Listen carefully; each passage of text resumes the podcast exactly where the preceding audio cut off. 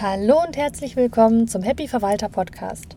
Folge 11 Teilungserklärung. Mein Name ist Lisa und ich freue mich, dass ihr dabei seid. Zunächst einmal, wenn ihr nicht wisst, was eine Teilungserklärung ist und trotzdem Verwalter seid, googelt es.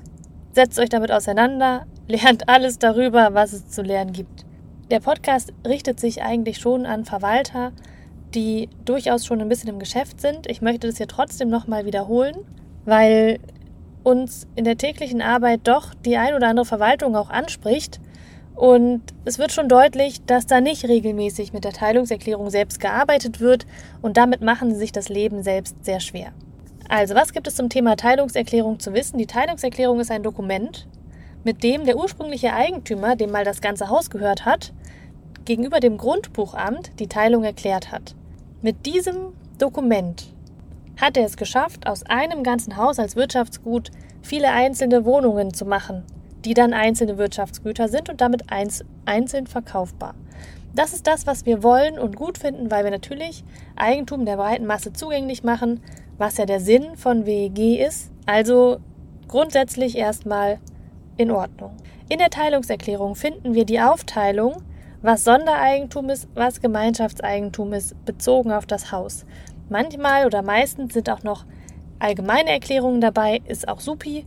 Aber erstmal erzählen die uns, wo in diesem Haus Sondereigentum begründet wurde. Das ist jetzt nochmal viel spannender als vor der WEG-Reform. Denn jetzt kann man Sondereigentum auch an Stellplätzen begründen, die auf dem Grundstück liegen. Das ging vorher zum Beispiel nicht. Wichtig ist aber, wenn an einem Stellplatz Sondereigentum begründet wurde oder wenn aus irgendeinem komischen Grund an einem Kellerraum Sondereigentum begründet wurde, das nicht mit einer Wohnung verbunden ist, sondern tatsächlich einzeln für sich steht und es gibt die Möglichkeit, vielleicht als Werkstatt oder ähnliches, dann kann man das tatsächlich einzeln verkaufen. Das bedeutet auch, dass es eine eigene Abrechnung bekommt. Und hier, liebe Leute, achtet darauf, in euren Softwarelösungen das einmal sauber anzulegen. Jedes Sondereigentum ist eine eigene Einheit. Das ist wichtig, um hinterher richtig abrechnen zu können. Wenn ihr anfangt, in der Software Wohnung 1 plus Stellplatz 5 und 6 einzugeben, obwohl Stellplatz 5 und 6 Sondereigentume sind, könnt ihr einen Wechsel des Eigentümers nicht mehr so gut nachvollziehen, weil ihr es irgendwie vielleicht als eine Einheit eingegeben habt. Damit macht ihr euch das Leben schwerer, als es sein müsste. Als nächstes achtet ihr darauf, Rücklagen natürlich korrekt anzulegen. Und auf die Kostenteilung gibt es Untergemeinschaften und wie zur Hölle sind die Miteigentumsanteile verteilt. Warum ist das so wichtig? So oft sehe ich das, dass tatsächlich einzelne Rücklagen angelegt wurden, obwohl die Teilungserklärung das gar nicht hergibt. Weil da jemand hingegangen ist und gesagt hat, wieso aus gesundem Menschenverstand würde ich jetzt aber sagen, die Tiefgarage kriegt eine eigene Rücklage und das Haus A auch und das Haus B auch. Wenn in der Teilungserklärung davon nichts steht, dann ist für die gesamte WEG eine Instandhaltungsrücklage anzulegen. Und dann sind die einzelnen Rücklagen eine Zuordnung, die ihr gar nicht vornehmen dürft.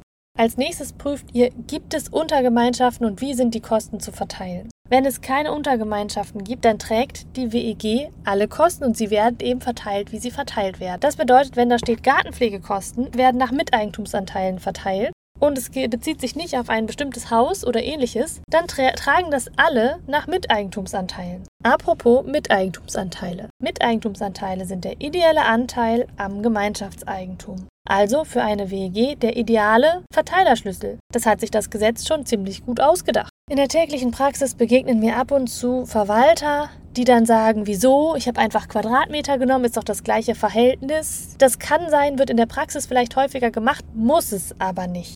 Das heißt, Miteigentumsanteile können von demjenigen, der die Teilungserklärung verfasst, völlig frei angelegt werden. Angelegt im Sinne von bestimmt werden. Ich hatte das mal in einer WG, das war eigentlich total lustig. Es war eine relativ kleine äh, Vierer-WG. Und da hatte das die Wohnung oben links mehr Miteigentumsanteile als das Penthouse. Hat entsprechend auch mehr Kosten tragen müssen, obwohl das Penthouse von der Quadratmeterfläche viel, viel größer war und es so auch eigentlich nicht sollte. Aber der Bauträger hat sich in der Teilungserklärung leider verschrieben und hat das verwechselt. Und dann war es nicht mehr zu ändern, weil das Penthouse war in dem Moment schon verkauft. Und äh, ich bin mir gar nicht sicher, aber ich glaube, die, die Wohnung, die da eben so benachteiligt ist, dann, obwohl sie halt klein ist, die meisten Kosten tragen muss, die hat der Bauträger nicht verkauft bekommen. Einfach weil er nicht aufgepasst hat in der Teilungserklärung. So, das bedeutet, wann schaut ihr die Teilungserklärung? Natürlich, wenn ihr ein neues Projekt übernehmt. Ihr prüft auch, was der Vorverwalter gemacht hat. Leider Gottes, meiner Erfahrung nach, sind auch von professionellen Verwaltungen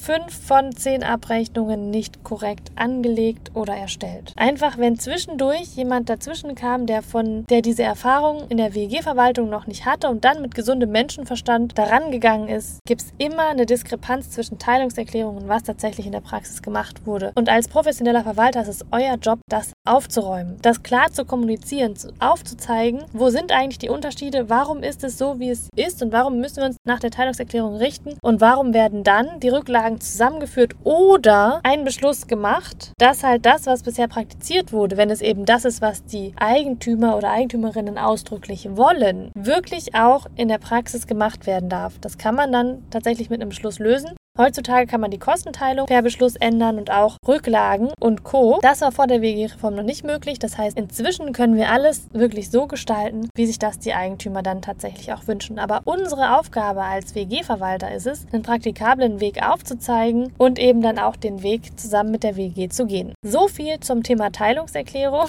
Ich hoffe, ihr konntet den ein oder anderen Impuls mitnehmen. Aber selbst wenn ihr jetzt reflektiert und sagt, okay, eigentlich mache ich doch alles schon sehr gut, dann freue ich mich für euch. Und wenn ihr reflektiert und sagt, oh Mann, ich weiß nicht, wann ich das letzte Mal in eine Teilungserklärung reingeschaut habe, dann nehmt das doch zum Anlass, euch die Zeit zu nehmen, um mal eure Bestände durchzugehen und zu gucken, läuft hier alles so, wie es soll? Rechnen wir ab, wie es in der Teilungserklärung in den Beschlüssen vorgegeben ist? Machen wir eigentlich alles gerade ziemlich gut und richtig? Und vor allem bei neuen Projekten, nehmt euch die Zeit, lest euch das in Ruhe durch, macht es für die Zukunft besser, reflektiert und seid gnädig zu euch. Ich kenne das auch, dass ich mal mich auf Vorverwalter verlassen habe und dann tatsächlich die Abrechnung nur an der Vorabrechnung orientiert habe und damit das ein oder andere Mal auch ein bisschen auf die Nase gefallen bin. Und das gehört manchmal auch dazu, denn wenn die Zeit knapp ist, liebe Leute, wir wissen es alle, wird man manchmal schludriger. Ich möchte nur, dass ihr euch regelmäßig Zeit nehmt, um wieder zur Ruhe zu kommen, um euch wieder auf das zu besinnen, was ihr eigentlich machen wollt und da tatsächlich dann wirklich qualitativ hochwertige Arbeit leistet, indem ihr wirklich die Basis, die Grundlage, die Teilungserklärung in diesem Fall der heutigen Podcast-Folge wirklich prüft und darauf aufbaut. Schön, dass ihr dabei. Eure Lisa.